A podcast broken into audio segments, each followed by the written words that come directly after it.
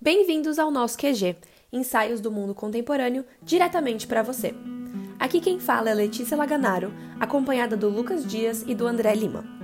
Hoje, no episódio que marca nosso season finale, vamos falar sobre o fortalecimento da extrema-direita na América Latina, os cenários que permitiram o surgimento destes grupos e como os países do continente estão tendo sua dinâmica política cada vez mais influenciada pela direita latino-americana. No final de abril deste ano, o Paraguai teve suas eleições. O candidato do Partido Colorado da direita política, Santiago Penha, foi eleito presidente com uma margem grande de votos em seu favor, além de uma vitória geral da direita no poder legislativo do país. As eleições paraguaias marcam mais uma vitória para políticos da direita na América Latina, uma tendência recente que parece indicar que a vitória de Lula no Brasil foi uma exceção ao clima político do continente e que a prometida onda rosa na política sul-americana não tem se concretizado como era esperado.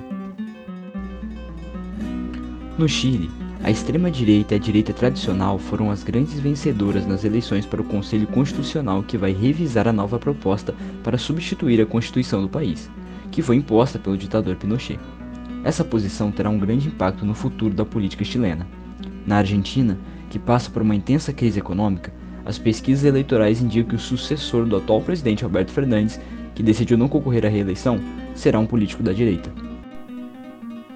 Além dos resultados presidenciais, o que esses casos têm em comum é uma aproximação da direita tradicional com movimentos radicais em seus países, uma mudança alimentada pelo crescente processo de polarização política no continente.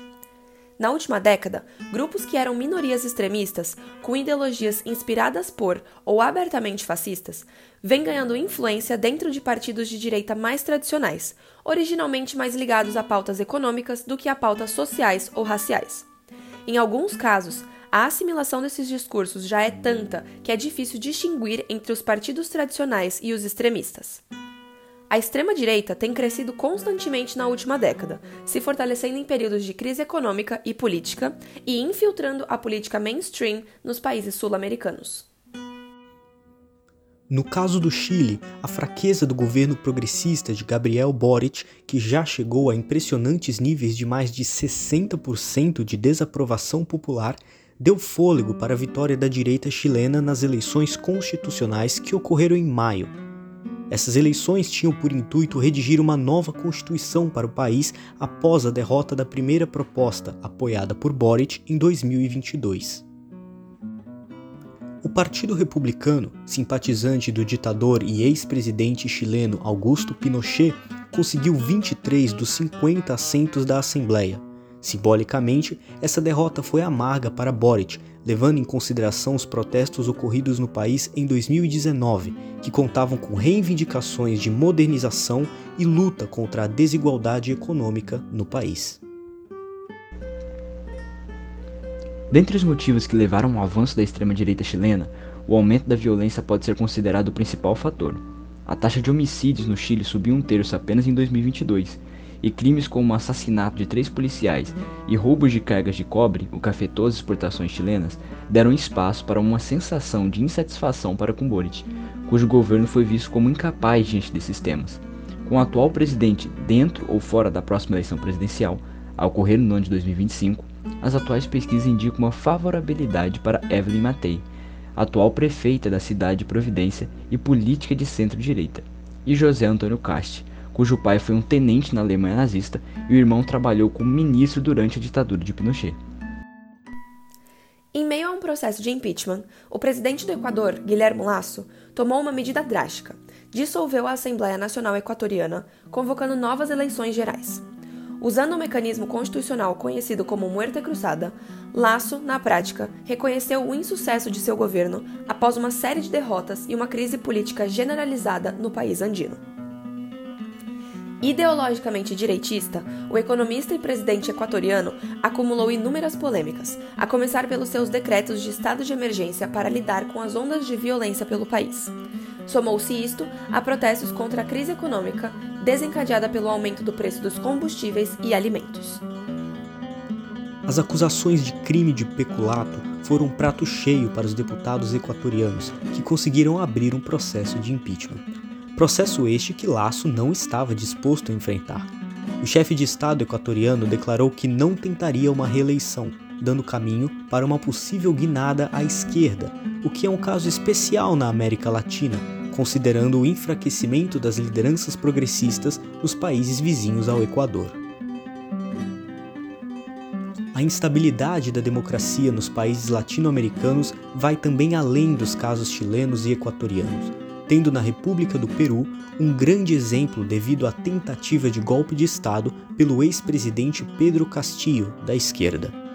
A posse de sua vice, Dina Boluarte, continuou a gerar insatisfações no povo peruano, já que a sua aprovação parece estar se estabilizando em mais de 70%. Assim como seus vizinhos, o Peru continua a enfrentar uma crise econômica e social, o que concedeu terreno fértil para Rafael Lopes Aliaga, atual prefeito da cidade de Lima e principal representante da extrema-direita peruana, que possui pretensões para o pleito presidencial peruano e aparece de forma favorável nas pesquisas de opinião. Nos três países citados, a questão da violência é uma constante que afeta as percepções do eleitorado sobre seus mandatários. Este tema impulsionou a imagem de um dos mais jovens líderes políticos da atualidade, Nayib Bukele, presidente de El Salvador. Sob seu governo, o país centro-americano adotou uma política brutal de repressão às gangues que dominavam o crime salvadorenho. Sua ordem de prender mais de 68 mil pessoas com supostas filiações com gangues rendeu críticas da comunidade internacional, o que azedou as relações do presidente com o meio internacional. No entanto, Bukele não pareceu se importar. Sua aprovação popular é avassaladora, com mais de 80% dos salvadorenhos considerando que sua administração conseguiu resolver o problema da violência internamente. Sem escrúpulos, o presidente fez com que as Forças Armadas ingressassem no parlamento do país, forçando seus legisladores a aprovarem financiamento para seu plano de segurança pública. Este ano, o país transferiu vários indivíduos para uma mega prisão com capacidade para 40 mil pessoas. Recentemente, o mesmo propôs a redução do número de municípios, de 262 para 44, e está em posição confortável após ter modificado as leis que proibiam a reeleição do chefe do executivo em seu país, além de ter forçado a demissão de cinco juízes da Suprema Corte salvadorenha. Podemos observar que a popularidade de Bukele ocorre majoritariamente pela expressiva queda da violência em El Salvador, dando uma espécie de legitimidade para um governo escancaradamente autocrático. Sua falta de comprometimento com as instituições democráticas está sendo vista como um modelo a ser seguido pela nova direita latino-americana, dentro de uma lógica de discursos perigosos que podem atrair ainda mais um eleitorado iludido com discursos extremistas. Quando o assunto é crise econômica e política na América Latina, não podemos ignorar também o caso argentino. O país entrou em uma grande recessão a partir de 2018, ainda no governo de Maurício Macri, quando o peso se desvalorizou em 50% em relação ao dólar. Nessa época, o FMI efetuou um empréstimo de 57 bilhões de dólares ao governo, que continuaram a pesar na sua dívida externa. Foi neste cenário instável que, em 2019, se deu a eleição do candidato de centro-esquerda Alberto Fernandes, que precisou renegociar a dívida várias vezes desde então. Apesar dos esforços do governo, como sucessivos aumentos das taxas de juros para tentar conter a explosão inflacionária, o país registrou, em fevereiro deste ano, uma inflação acumulada de 100% pela primeira vez desde 1991.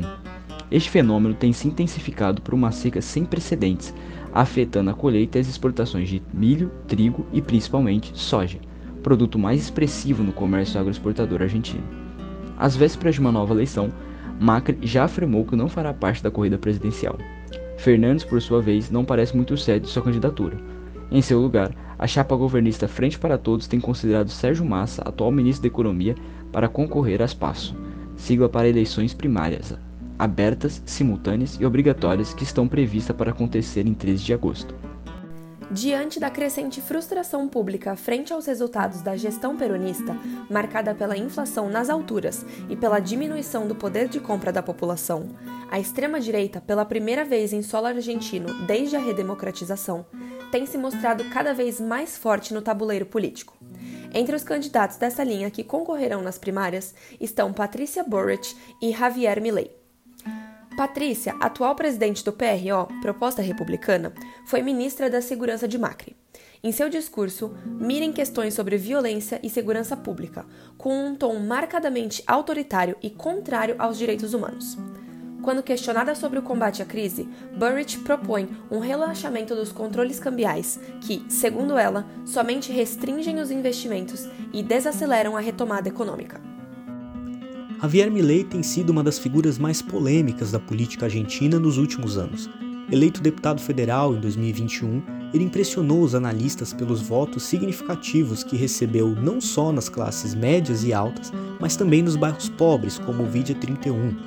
Milley, um economista que se autodenomina anarcocapitalista, faz constantes declarações contra as castas políticas, ideologia de gênero e o politicamente correta, todas elas notáveis pelo seu alinhamento com a nova agenda da direita.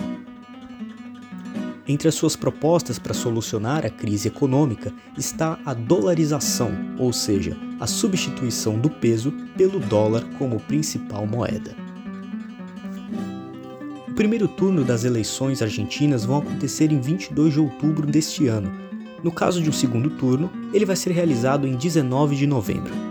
Ainda há muita água para rolar nesse evento, mas caso você esteja interessado por esse cenário conturbado da política argentina, o QG já explorou essa conjuntura e os seus principais desdobramentos no episódio 7 da sétima temporada, intitulado Encruzilhada Argentina. Confere lá.